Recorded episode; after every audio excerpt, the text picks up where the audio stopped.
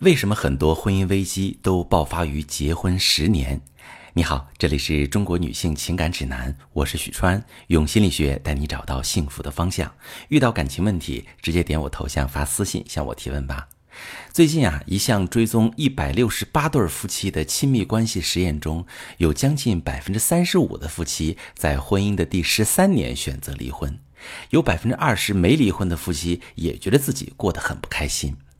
那今天就跟你们说说，在我以往的离婚咨询案例中，婚姻出问题有两个高发期，一个是刚结婚一两年，还有一个就是结婚十多年的夫妻。这一类的问题往往积弊已久。我从三点来跟大家做解读。第一点，在结婚的第一个阶段，影响婚姻质量的，往往是两个人的过往经历。双方都带着过去经验构成的自我进入婚姻，会把伴侣的反馈和行为都理解为自己想象中的那样。一旦发现他根本不肯为自己妥协和改变，就会变得非常失望。在婚姻的第二个阶段，夫妻要面临很多突如其来的挑战，这些争吵和矛盾是婚前很难预见的。比如工作的变动导致收入下降，生活的重担之下，夫妻之间相互指责抱怨。都觉得是对方造成今日的局面，又或者是有了孩子之后才发现伴侣根本靠不住，关系渐渐在猜忌中离疏离。那第三个阶段呢，就是幻灭。在爱情初期，人往往会对关系有非常理想化的想象，也会为了维持关系的甜蜜，选择隐忍自己的脾气，主动向对方妥协，希望对方也觉得自己是值得被爱的。但是，当经历了争吵、失望、疏离之后，谁也不想维持基本的礼貌，也不再为了伴侣能不能妥协而沟通吵架了，会直接选择谁也不认识谁，爱怎么过就怎么过。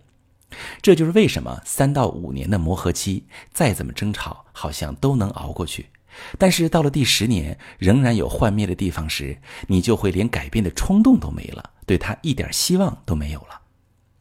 离婚不是因为有多大的仇恨和冲动，更多是经年累月的失望，是再也体验不到愉悦和被支持。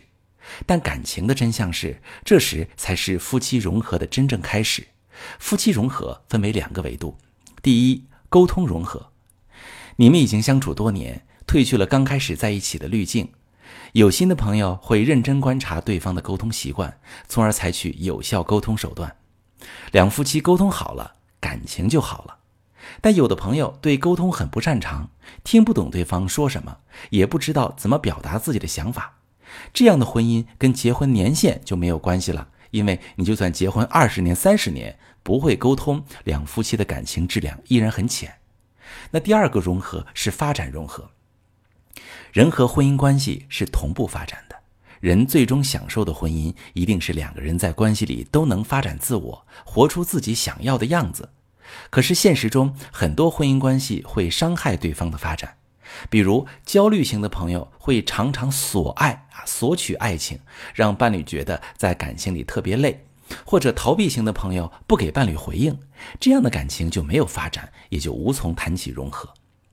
只要抓住这两点，就能看透很多婚姻问题，挽救我们的感情。如果我们能在婚姻初期就根据这些数据和经验建立起正向的沟通模式，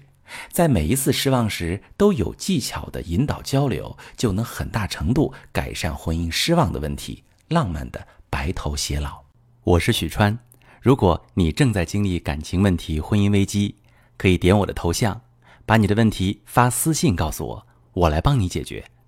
如果你的朋友有感情问题、婚姻危机，把我的节目发给他，我们一起帮助他。喜欢我的节目就订阅我、关注我，我们一起做更好的自己。